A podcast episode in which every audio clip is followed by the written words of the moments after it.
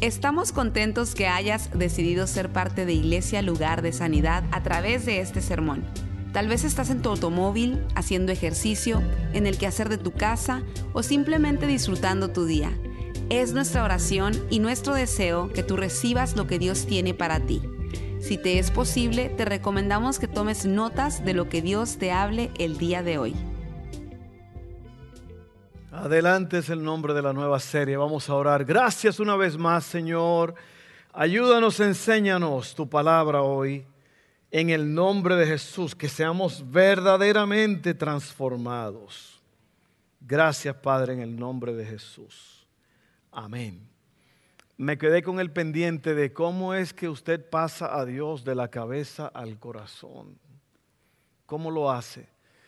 De la siguiente forma. Otra vez, volvemos a lo que Cristo dijo, que el Padre busca adoradores que le adoren en espíritu y en verdad. Entonces, ¿cómo usted pasa a Dios de la cabeza al corazón? Bueno, muy fácil. Usted tiene que hacer una entrega diaria. Usted tiene que intencionalmente adorar a Dios. La adoración a Dios es un reconocimiento de que de la deidad de Él, de que Él todo lo puede, todo lo puede, Él está en todos los lados y que Él está en control del universo. Y como Él está en control del universo, yo también le doy el control de mi vida. Eso es la adoración verdadera, un reconocimiento y una aceptación. Todo lo que usted hace para Dios se convierte en un acto de adoración. Así que entregue su vida diariamente, pase tiempo leyendo la palabra de Dios. Y usted se va a dar cuenta que usted va a ir pasando de un cristianismo intelectual, o sea, aquí arriba, a un cristianismo espiritual. Amén. ¿Sabe que los cristianos eh, intelectuales, los de cabeza, son los que están en la iglesia y ellos van a ver, vamos a ver qué pasa aquí hoy, vamos a ver de qué habla el pastor. Ellos están parados, están viendo, están viendo los músicos, si los músicos hacen bien o no, si el que el este hace esto, si el de la cámara está muy metido en el medio. Hay personas que están nada más criticando todo, están viendo todo lo que pasa. Eso es un cristianismo intelectual. El cristianismo espiritual, ¿sabe lo que hace? Ora para que la presencia de Dios se manifieste. El cristianismo espiritual ora por el pastor, pastor, que el pastor pueda dar palabra de vida. Cuando están cantando, el que está, mira, ah, yo he visto cristianos que están, está la adoración intensa, ellos están con las bolsas, la mano en la bolsa, están así mirando. Y usted me dice, ¿dónde está Dios allí? No está allí. Son cristianos de aquí del coco, de aquí arriba. ¿Cuántos me aman todavía? Tiene que amarme, la Biblia dice que tiene que amarme. Es más, la Biblia va más lejos, dice que usted, Dios no puede perdonarlo a usted si usted no perdona. Y de eso vamos a hablar hoy, ¿ok? Olvidando lo que queda atrás. De eso estamos hablando porque nos estamos moviendo hacia adelante. Para poder movernos hacia adelante hay que dejar lo que queda atrás. Y vamos a, a enfocarnos un poco en lo que hablamos la semana pasada. Hablamos la semana pasada de que enfocarnos nos ayuda a seguir adelante. Los que corren en la carrera están viendo la meta. Están viendo la meta. Ellos no se están fijando en quién viene detrás corriendo. Ellos no se están fijando dónde están ahora mismo. Ellos están fijándose en la meta, porque allá es donde van. ¿Ok? Usted tiene que enfocarse hacia adelante. Se voy a explicar en un rato. También hablamos de que necesitamos cancelar el ruido. Hablamos de audífonos ahora que usted se los pone y le pega un botoncito allí y todo el ruido de afuera se cierra y usted sube el sonido de lo que está saliendo por los auriculares o los audífonos. Y tenemos que cancelar los ruidos de la duda, los ruidos de la depresión, los ruidos de las, de las tantas noticias, la falsa información los ruidos del temor al futuro y lamentos del pasado. Todos esos ruidos hay que cancelarlos y concentrarnos en lo que tenemos ahora, que es el regalo más grande de Dios, el presente. Porque Dios está en el presente. Raro que la Biblia dice, olvida ciertamente lo que está detrás. Y Cristo dice, no te preocupes por el día de mañana. Así que enfócate ahora en lo que tienes. Así que hablamos de enfocarnos, hablamos de cancelar el ruido y hablamos de que cuando te enfocas hacia adelante, te vas a enfocar en eso que estás mirando. Ahora miren esto. ¿En qué se estaba enfocando Pablo cuando nos habló esto en estos versos en Filipenses 3, 13 al 14, que es la base de esta serie? Dice así, no, amados hermanos, no lo he logrado llegar a la meta, pero me concentro únicamente en esto. Olvido el pasado y fijo la mirada en lo que tengo por delante y así avanzo hasta llegar al final de la carrera para recibir el premio celestial al cual Dios nos llama por medio de Cristo Jesús. Tremendas palabras. Dice amén. Usted dice amén. Palabra de Dios. Así que ahí va el primer punto. Hay que olvidar intencionalmente. ¿Alguno de ustedes tiene mala memoria? ¿Cuántos tienen mala memoria? A lo mejor usted no lo sabe, pero el que está a su lado sí. No puedes recordar cosas. Se te olvida dónde tienes el teléfono, dónde lo pusiste. ¿Ah?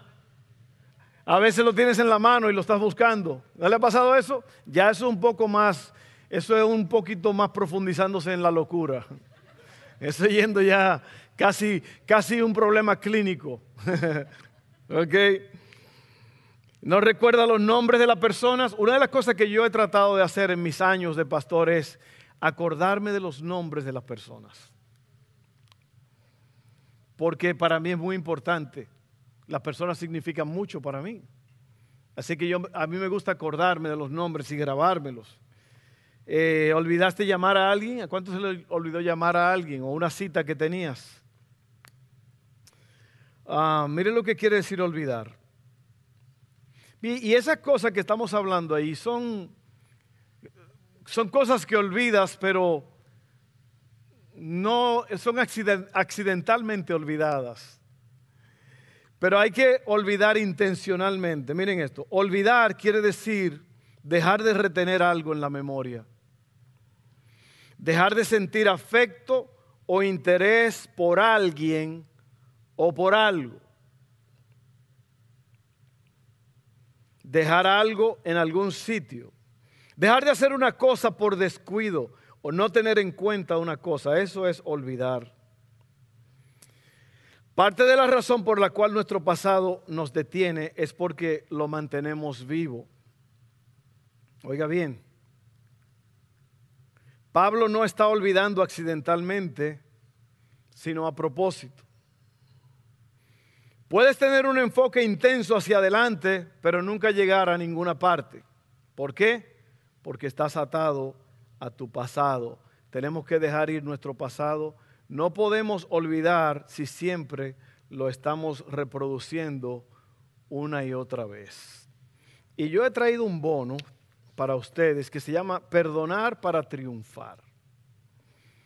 Mire, esto es un documento tan poderoso que usted tiene que verlo porque allí yo le explico a usted lo que perdonar no es.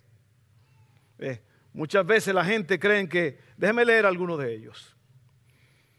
El perdón no es un sentimiento, si lo fuera, raramente perdonaríamos a otros porque no sentiríamos perdonar.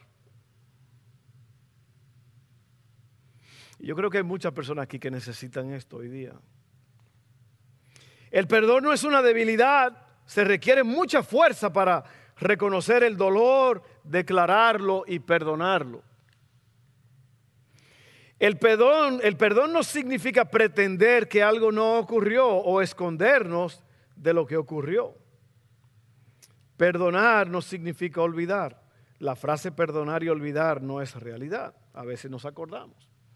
Claro, sin ningún problema, sin ningún eh, sin ningún rencor. Perdonar no significa tolerar o excusar un mal. Voy a leer una más y voy a dejar que usted lea el resto en su casa, porque esta es muy importante. El perdón no es lo mismo que reconciliar. La reconciliación puede seguir el perdón, pero podemos perdonar a un ofensor sin restablecer la relación. Esto sucede en las parejas muchas veces, cuando hay abuso físico, violencia doméstica, y de repente la, pareja, eh, el hombre dice, tú tienes que perdonarme, o la mujer, quien sea que ofendió, mayormente es el hombre que hace este tipo de cosas. Y el hombre viene y, cita la Biblia. No, pero si tú me amas, tú tienes que perdonarme y tenemos que volver otra vez. eso no es verdad. Eso no es verdad. Perdonar no quiere decir que borrón y cuenta nueva que usted va a aceptar el monstruo en la casa otra vez, porque lo van a, la van a matar o lo van a matar. ¿Me, explico, Federico? Sí, porque hay gente, no, no, no, no, no, la Biblia dice, el pastor dice que hay que perdonar, sí, pero no quiere decir que hay que volver otra vez juntos. Hay que tener mucho cuidado con eso. Porque hay personas que deberían estar en la cárcel y no en la casa. Amén. Bueno, usted llene los espacios en blanco. Seguimos. Y aquí viene algo muy importante. Mire esto, mire esto, mire esto. Tres cosas que tenemos que dejar de lado para seguir adelante. La culpa, la vergüenza y la condenación. Tres cosas que tenemos que dejar de a un lado y son la culpa, la vergüenza y la condenación. Te voy a explicar qué son cada una. La culpa dice, hice algo malo, hice algo malo, hice algo malo. La vergüenza dice, soy alguien malo, soy alguien malo, dice la vergüenza. Y la condenación dice, mereces, merezco algo malo merezco algo malo. La culpa, la vergüenza y la condenación, usted tiene que eliminar esas tres cosas si usted quiere enfocarse en lo que está delante. Isaías 43, 25 dice, yo, sí, yo solo borraré tus pecados por amor a mí mismo. Ese es Dios. Oiga, ¿usted sabe por qué Él dice por amor a sí mismo? Porque Dios no te perdona en base a lo que tú hayas hecho o no hayas hecho. Dios te perdona en base a quien Él es. Porque tú mereces la muerte. Tú mereces la perdición eterna. La Biblia dice que estábamos camino a la condenación por cuanto todos pecaron y están destituidos, separados, alejados de la gloria de Dios. Pero Dios, que es rico en misericordia, por su gran amor con que nos amó, nos dio vida, estando nosotros muertos. Así que Dios, no te, claro, hay que aceptar que uno hizo algo malo. Pero Dios te perdona no por quien tú eres o por esto o aquello. Dios te perdona por quien Él es. Porque Él tiene la autoridad final para perdonar. Él es el juez supremo. Amén. Pablo tuvo un pasado muy áspero, muy feo. Él fue parte del asesinato de Esteban, que fue el primer mártir del Nuevo Testamento. Persiguió a la iglesia fuertemente. Y Pablo es el que dice estas cosas. Lo voy puedo olvidar mis fracasos porque ya Dios lo ha hecho, Dios lo ha olvidado. Dios no menciona tu pasado, el diablo lo hace. Satanás es el acusador. Él usa términos legales como perseguir, incriminar, condenar día y noche ante Dios. Dice cosas como, vi lo que hiciste, sé quién eres realmente, nunca vas a cambiar, nunca serás lo, lo suficientemente bueno. ¿Cuánto han oído esa voz? Culpa, vergüenza y condenación. El diablo es el que hace eso. El diablo es el que hace eso. Dios dice, yo, sí, yo solo borraré tus pecados por amor a mí mismo. El Salmo 86, 5 dice, oh Señor, eres tan bueno Estás tan dispuesto a perdonar, tan lleno de amor inagotable para los que piden tu ayuda. ¿Se da cuenta? Ahí está la clave. Y estamos en un mundo muy cruel. Estamos en un mundo donde la tentación está a la vuelta de la esquina. Estamos en un mundo donde no es fácil. Claro, eso no es una licencia para pecar, pero sí, sí es difícil, ¿sí o no? Es duro. Y yo creo que lo importante aquí es ir adelantando hacia, hacia la meta, avanzando, poder, y yo creo que una de las cosas más importantes es poder vivir sin, sin culpa, sin vergüenza, sin vergüenza. Vivir sin culpa, sin vergüenza y sin condenación. Eso es muy importante, pero es difícil porque la naturaleza humana es así. Y no la naturaleza humana, muchos predicadores son los primeros que están desde un púlpito lanzando latigazos. Especialmente en internet en estos días. Mire, hay unos predicadores que parecen que no son mandados por Dios, pero por el diablo. Porque están condenando a la gente. Están condenando a las iglesias. Están condenando toda una, una condenación. Y luego resulta que esos mismos pastores son los mismos que están involucrados en pecado. Porque mire, todo sumo sacerdote, dice la Biblia, es escogido de entre el pueblo. Un sacerdote es uno que representa a Dios. Yo soy un sacerdote aquí en esta casa. No un cura, un sacerdote. Amén. Y yo soy escogido entre los hombres. Mire, si yo me paro aquí a condenar y a dar latigazos, yo me estoy condenando a mí mismo porque yo mismo entiendo lo difícil que es vivir en este mundo, donde a la vuelta de la esquina está la tentación, está esto, está aquello, uno tiene que cuidarse de lo que ve, de lo que oye y de lo que siente. ¿Cuántos me están entendiendo? Otra vez, esto no es una licencia para pecar, pero tenemos que, que tener un poco de margen, porque si no usted va a vivir bajo condenación, usted va a vivir bajo culpa, usted va a vivir bajo vergüenza. Y eso no es lo que Dios quiere. Así que número dos, número uno fue olvidar intencionalmente. Que nos lleva a este próximo punto, que es perdona a los demás. Perdona a los demás. No negamos los dolores y las heridas del pasado, pero no tenemos que vivir ahí. Ya ese no es tu domicilio. El perdón te hará avanzar, la amargura te va a detener. Oye bien, la amargura te va a detener. Hebreos 12, 14 al 15 dice, esfuércense por vivir en paz con todos y procuren llevar una vida santa, porque los que no son santos no verán al Señor. Cuídense unos a otros para que ninguno de ustedes deje de recibir la gracia de Dios. Tengan cuidado de que no brote ninguna raíz venenosa de amargura, la cual los trastorne a ustedes y envenene a muchos. Eso, eso está fuerte. ¿Usted sabía que hay personas que se ofenden antes de que lo ofendan? Esas son las personas que tienen las uñas así, mire. Y ellos, ellos no piensan, ellos no, ellos viven, ellos dicen, si fulano se me acerca y me dice algo, yo le voy a brincar encima. Ellos viven con las uñitas como los gatos. Usted ha visto los gatos. Los gatos tienen unas patas muy lindas, muy bonitas y muy suavecitas, pero provóquelo para que usted vea. Y así hay cristianos, o cristinos debería decir yo, que tienen las uñitas así tapadas. Pero ellos están esperando que alguien suelte.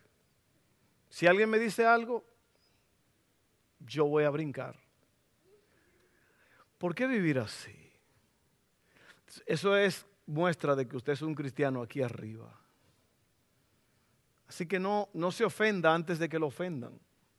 No se ofenda nunca, pero usted sabía que la ofensa es el arma, una de las armas más poderosas de Satanás. No hay nada peor que una persona ofendida. Esa es la cosa más rabiosa y más loca que hay, una persona ofendida. Porque una persona ofendida se cierra. Una persona ofendida no quiere la gracia ni el perdón de Dios.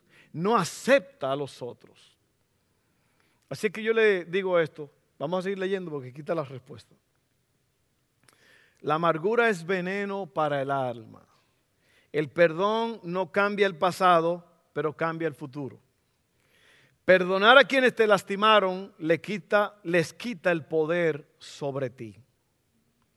El perdón cancela, cancela la deuda. Deja de cumplir la condena por el delito de otra persona. Esto es lo que pasa. Cuando tú no perdonas a alguien, esa persona vive gratis en tu cabeza. Ahí sí. Ahí sí. Te hicieron un daño, tú estás ofendido, tú no perdonas, la persona cometió un delito, pero el que está pagando eres tú. Ofendido, amargado, con ganas de matar, con ganas de venganza, con las uñitas como los gatos, como te dije. All Ellos cometieron el crimen, pero todavía tú estás cumpliendo el tiempo de condena. Perdonar, y esto es fuerte aquí, perdonar es liberar a un prisionero y darte cuenta de que el prisionero eras tú. ¿Alguna vez pensaste que habías perdonado a alguien solo para descubrir que en realidad no lo habías hecho? Nada más que te pase por adelante o que alguien te enseñe una foto o lo ves en un video.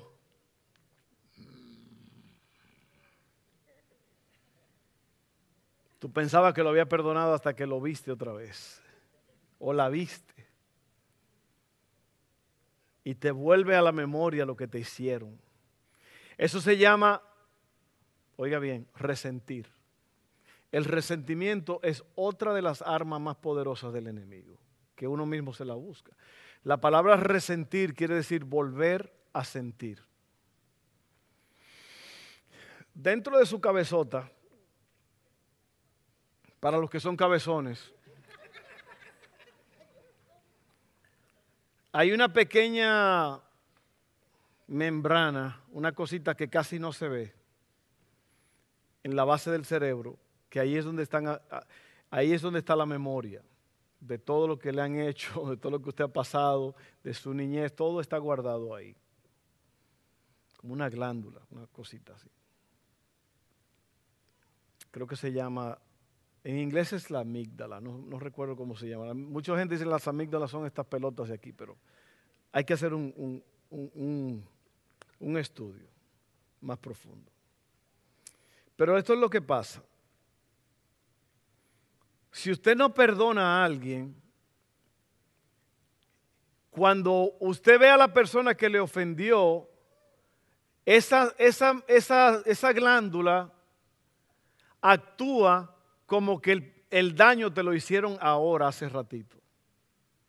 Ve, no hace diferencia si te ofendieron hace 20 años o ahora si tú no has resuelto ese asunto, esa glándula lo recibe. Por eso si tú ves al ofensor o a la ofensora, te duele y te molestas porque todavía en verdad no has perdonado. Eso es duro, ¿verdad que sí? Esta es una de las cosas más difíciles de predicar y de vivir. Muy difícil. Oiga bien, si todavía lo estás reviviendo, entonces no has perdonado. El perdón no es ignorar lo que te han hecho, excusar lo que te han hecho, tener total confianza con el que te ofendió. Eso no es. La falta de perdón se obsesiona con la otra persona. El perdón mira hacia adentro y dice, o sea, el perdón verdadero dice, a mí me han perdonado mucho. Nunca tendrás que perdonar a alguien más de lo que Dios ya te ha perdonado a ti. La oración del Señor en Mateo 6:12 es, y perdónanos nuestras deudas como nosotros perdonamos a nuestros deudores. Miren, el perdón es algo que va en contra de la corriente, no es fácil. Pero el perdón, la capacidad para perdonar es una de las pruebas más grandes de que tu cristianismo es verdadero. Porque si tú no perdonas, yo tengo ciertas dudas sobre tu caminar con Dios. Porque la Biblia te habla claro, yo te estoy hablando claro. Y número tres, enfócate en el futuro para poder adelantar. Mira hacia adelante, Esto significa extenderte hacia lo que está delante. La clave para alejarte de tu pasado malo es extenderte hacia Dios. No estamos llamados a retroceder, sino a avanzar hacia adelante. Romanos 8, 38 al 39 dice, oiga bien, y estoy convencido de que nada podrá separarnos del amor de Dios, ni la muerte, ni la vida, ni ángeles, ni demonios, ni nuestros temores de hoy, oiga bien, ni nuestras preocupaciones de mañana, ni siquiera los poderes del infierno pueden separarnos del amor de Dios. Ningún poder en las alturas ni en las profundidades. De hecho, nada en toda la creación podrá jamás separarnos del amor de Dios que está revelado en Cristo Jesús nuestro Señor. Así que lo que está enfrente de ti es más grande que lo que está detrás.